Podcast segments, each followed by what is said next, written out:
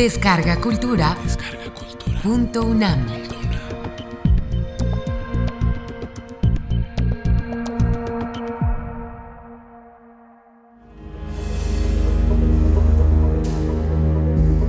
El intruso. Howard Phillips Lovecraft.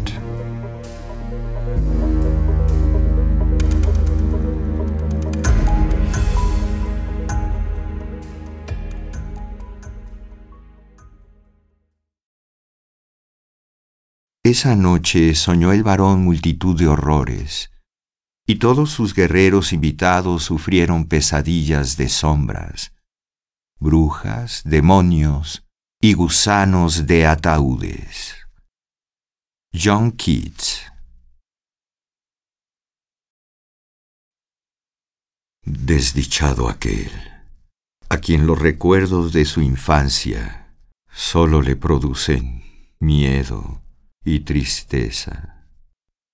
Infeliz aquel que rememora horas de soledad en grandes y tétricas estancias, con cortinas oscuras y enloquecedoras hileras de libros antiguos, o pavorosas vigilias en negros bosques de grotescos, gigantescos y frondosos árboles que agitan en silencio sus retorcidas ramas en el aire.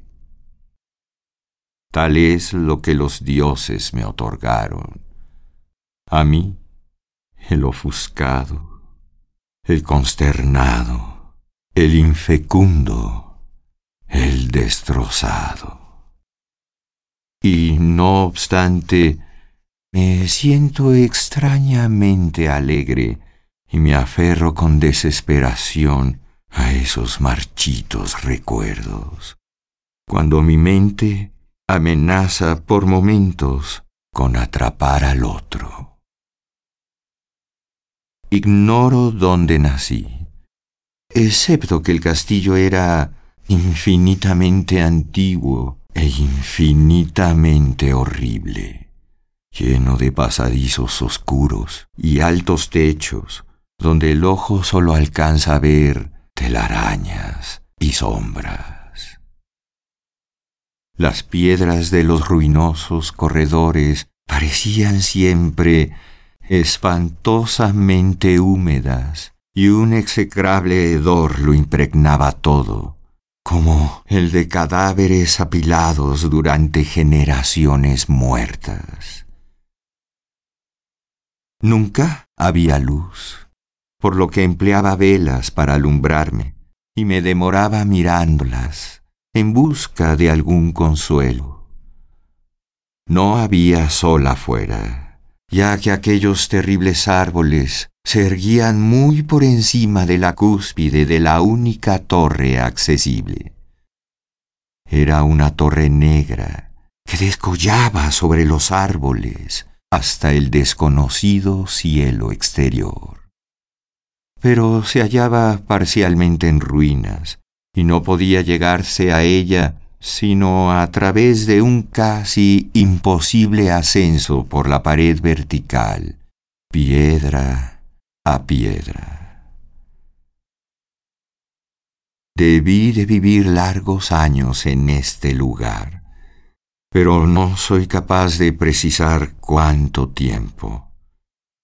Alguien debió atenderme aunque no puedo recordar a nadie que no sea yo mismo, ni nada vivo, aparte de las sigilosas ratas, los murciélagos y las arañas. Creo que quien fuera el que me crió debió ser alguien increíblemente anciano, pues la primera imagen que tengo de un ser humano es la de una réplica de mí mismo, aunque tan deforme, marchito y decadente como el castillo. A mi entender, no había nada grotesco en los huesos y esqueletos esparcidos por entre las criptas de piedra en los subterráneos. En mi imaginación asociaba aquellas cosas con el curso cotidiano de la vida y me parecían más naturales que los grabados de seres vivos que descubrí en muchos de los mohosos libros. Todo cuanto sé lo aprendí de ellos. Ningún maestro me enseñó ni me condujo, y no recuerdo haber oído en todos esos años voz humana, ni siquiera la mía, pues aunque había leído acerca del habla, jamás pensé que me atreviera a hablar. Mi apariencia física me resultaba igualmente desconocida, ya que no había ni un espejo en el castillo. Yo creía, de forma instintiva, ser parecido a las juveniles figuras que veía dibujadas y pintadas en los libros. Estaba convencido de que era joven debido a los pocos recuerdos que guardaba. Afuera, cruzando el foso putrefacto, me tendía con frecuencia bajo los árboles oscuros y silenciosos, y soñaba durante horas acerca de lo que leía en los libros, y me imaginaba melancólicamente entre una alegre multitud en el mundo iluminado por el sol que se encontraba más allá de los interminables bosques. Una vez intenté escapar del bosque, pero a medida que me alejaba del castillo, las sombras iban haciéndose más oscuras y el aire se cubría de funestos presagios, por lo que decidí volver, corriendo frenético antes de perderme en un laberinto de nocturnal silencio. Así que durante interminables crepúsculos soñé y esperé, aunque no sabía con exactitud el objeto de mi espera. En medio de aquella sombría soledad, el ansia de luz se volvió tan frenética que no pude aguardar más, y alcé suplicante las manos hacia la solitaria torre negra en ruinas que se remontaba sobre el bosque hacia el desconocido cielo exterior. Y al fin me decidí a escalar esa torre, aun a riesgo de caer, ya que prefería vislumbrar el cielo y morir que vivir sin contemplar jamás la luz del día. En el húmedo crepúsculo ascendí por las vetustas y gastadas escaleras hasta llegar al punto donde terminaban, y a partir de allí me aferré a pequeños asideros que conducían hacia arriba. Espantoso y terrible era aquel cilindro de piedra, una roca negra, ruinosa y desolada siniestra guarida de murciélagos sobresaltados con silenciosas alas. Pero más espantosa y terrible resultaba la lentitud de mi ascenso, ya que por más que trepaba, la oscuridad reinante no menguaba, y un nuevo escalofrío me recorrió de pies a cabeza. Temblé preguntándome por qué no aparecía la luz, y de haberme atrevido hubiera vuelto la vista abajo. Me imaginé que la noche me habría alcanzado repentinamente y tanté en vano, buscando con la mano libre el alféizar de una ventana a través de la cual podía escudriñar en torno mío y hacerme una idea de la altura a la que me encontraba. De repente tras una eternidad de espantoso y ciego reptar por ese precipicio cóncavo y espantoso, mi cabeza chocó con un objeto sólido y comprendí que había alcanzado el techo, o al menos alguna especie de plataforma. En medio de la oscuridad, alcé la mano libre y palpé el obstáculo, comprobando que era pétreo e inamovible. Di un rodeo mortal a la torre, aferrándome a cualquier asidero que pudiera ofrecerme el resbaladizo muro, hasta que al fin, tanteando con la mano, sentí ceder la barrera y pude volver a subir, empujando la losa o trampilla con la cabeza mientras utilizaba ambas manos para el temible ascenso. Arriba no apareció luz alguna, y elevando las manos supe que mi ascenso había concluido por el momento, ya que la losa era la trampilla de una abertura que llevaba a una superficie de piedra de mayor circunferencia que la torre de abajo. Sin duda, el suelo de alguna estancia alta y amplia. Fui deslizándome cautelosamente a través de ella, intentando impedir que la losa volviera a caer en su hueco, pero fracasé. Mientras yacía exhausto en el suelo de piedra, escuché los fantasmales ecos de su caída, pero confié en ser capaz de volver a alzarla cuando fuera necesario. Creyendo que me encontraba a prodigiosa altura, muy por encima de las malditas ramas del bosque, me arrastré por el suelo buscando con las manos las ventanas, esperando ver por primera vez el cielo y la luna y las estrellas sobre las que tanto había leído. Pero sufrí una gran decepción. Todo lo que encontré fueron largos estantes de mármol, sosteniendo odiosas cajas oblongas de dimensiones perturbadoras. Cuanto más reflexionaba, más me preguntaba sobre qué horribles secretos podían esconderse en esta elevada estancia separada durante tantos eones del castillo. Entonces, en forma inesperada, mis manos dieron con una puerta encastrada en un umbral de piedra, tosco y cubierto de extrañas figuras. Tanteando la encontré cerrada, pero con un supremo esfuerzo conseguí forzarla y abrirla. Al hacerlo, caí en el éxtasis más puro que jamás haya experimentado, ya que brillando serenamente a través de una adornada reja de hierro, más allá de un breve pasillo de piedra con escalones que subían desde el portal recién franqueado, se encontraba radiante luna llena. Nunca antes vista salvo en sueños y vagas visiones que no me atrevo a llamar recuerdos. Creyendo haber alcanzado la cima del castillo, remonté el puñado de peldaños que partía de la puerta, pero el súbito velado de la luna por el paso de una nube me hizo trastabillar y me moví más despacio en la oscuridad. Aún era muy oscuro cuando llegué al enrejado, que se dio a una ligera presión, pero no lo abrí por miedo a caer desde la sorprendente altura alcanzada. Entonces salió la luna. La más demoníaca de todas las impresiones es la que procede de lo más abismalmente inesperado y de lo más grotescamente increíble.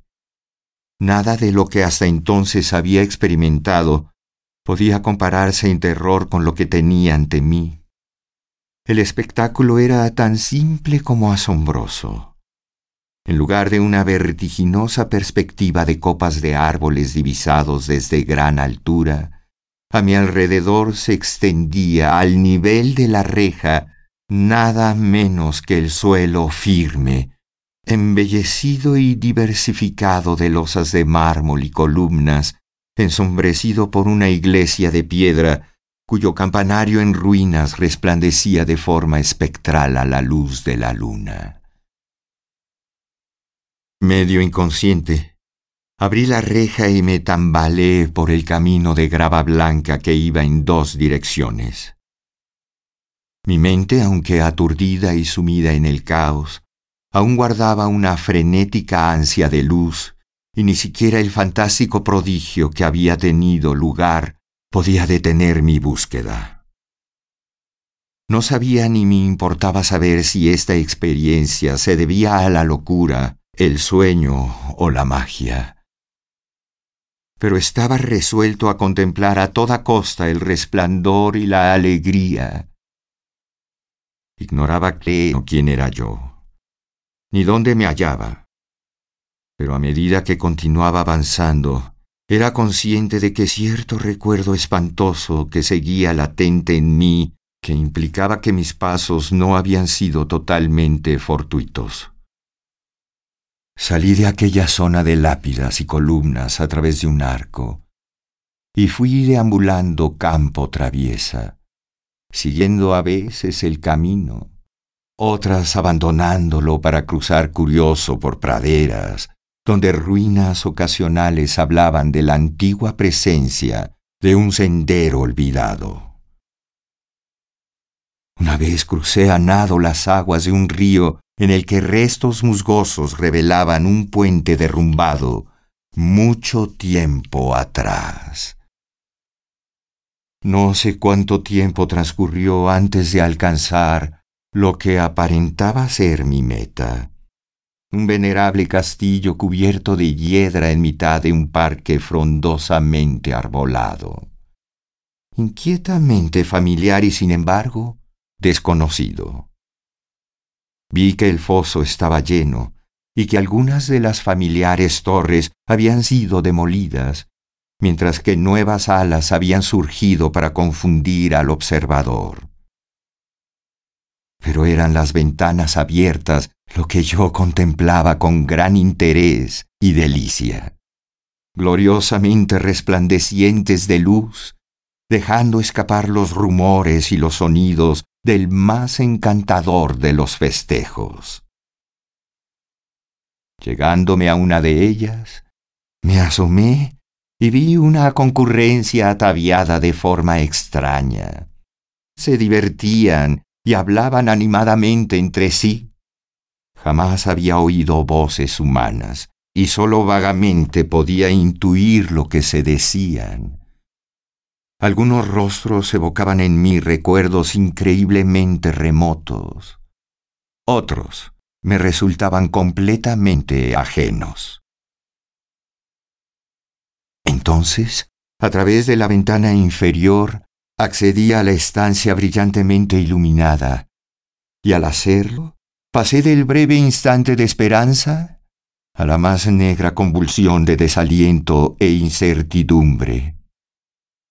La pesadilla se desató instantáneamente. Apenas me había deslizado al interior cuando toda la gente fue dominada por un súbito e inesperado horror de la más terrible intensidad, demudando los rostros y provocando los más horribles gritos jamás surgidos de garganta alguna. La huida fue masiva, y entre gritos y pánico, algunos se desvanecieron, siendo arrastrados por quienes escapaban enloquecidos. Muchos se cubrían los ojos con las manos y se abalanzaban ciegamente, tropezando torpemente en su fuga, volteando muebles y yendo a chocar contra los muros antes de alcanzar alguna de las numerosas puertas. Los gritos resultaban estremecedores, y mientras me quedaba solo y aturdido en la brillante estancia, escuchando ecos que se desvanecían, Temblé con la idea de que podía haber junto a mí algo que no hubiera visto.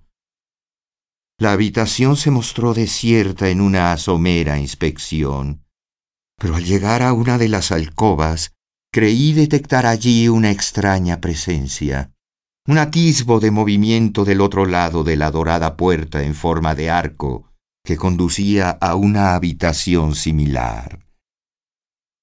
Al aproximarme al arco de la puerta, comencé a distinguir con más claridad la presencia, y entonces, con el primer y último sonido que pronuncié, un alarido espectral que me sacudió casi tanto como la repugnancia despertada por el ser nocivo que lo causaba, contemplé con espantoso detalle la monstruosidad inconcebible, indescriptible, e inmencionable que, con su mera presencia, había convertido una alegre concurrencia en un tropel de enloquecidos fugitivos. Ni siquiera me atrevo a insinuar su aspecto, ya que resultaba el compendio de todo lo sucio, estrafalario, nefasto anormal y detestable. Era la necrótica sombra de decadencia, decrepitud y desolación. Un fantasma pútrido y goteante de insalubre revelación. Sabe Dios que eso no pertenecía a este mundo. Al menos, ya no.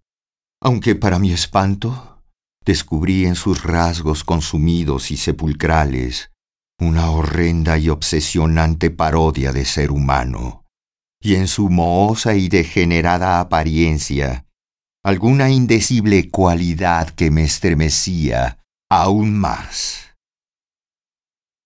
Me encontraba casi paralizado, aunque no tanto como para no hacer un débil intento de escapar.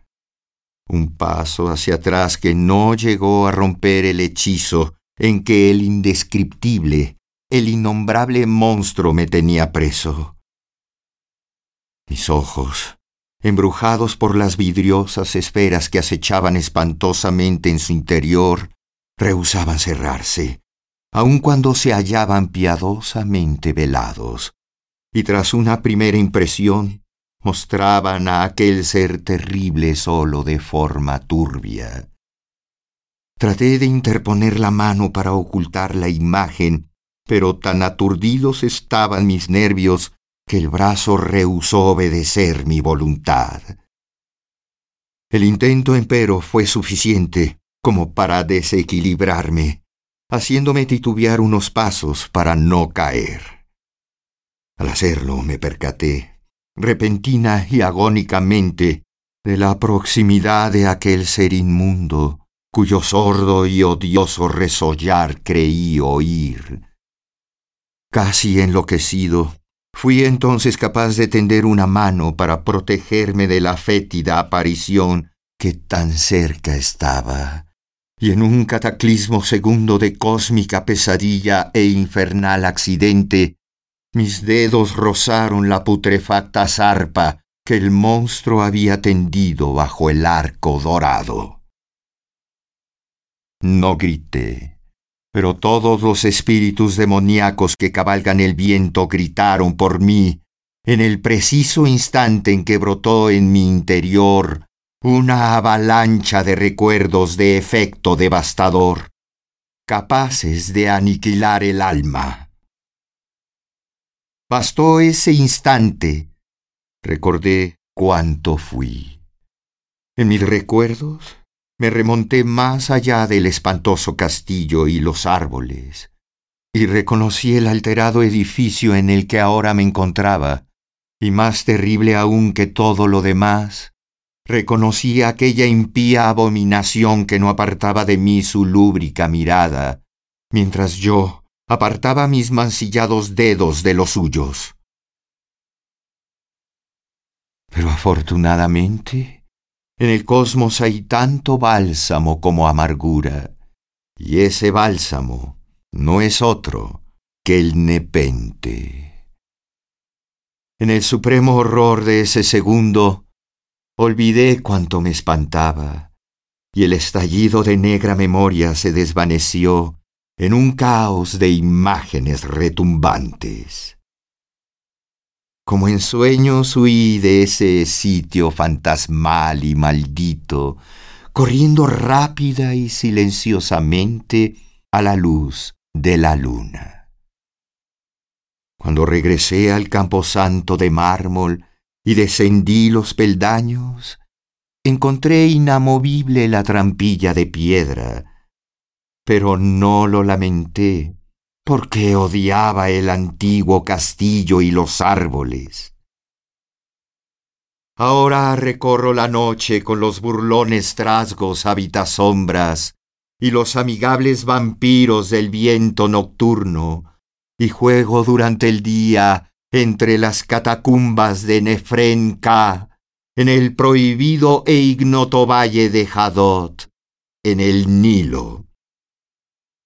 Sé que la luz no es para mí, excepto la de la luna sobre las pétreas tumbas de Neb, ni tampoco otras alegrías que las de los indescriptibles festejos de Nictocris bajo la gran pirámide.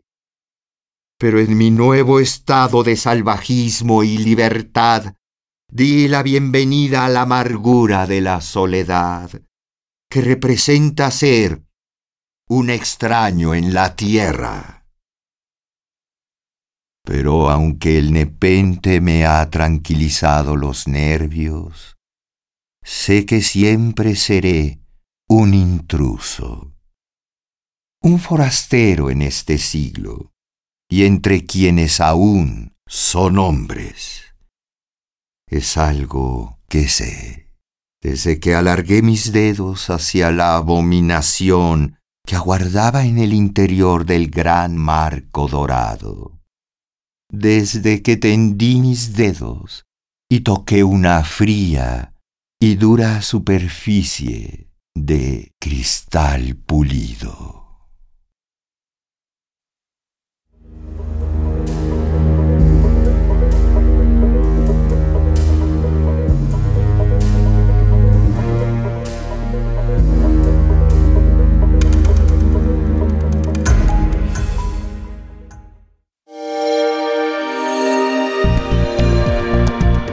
Descarga Cultura. Descarga Cultura. Punto UNAM.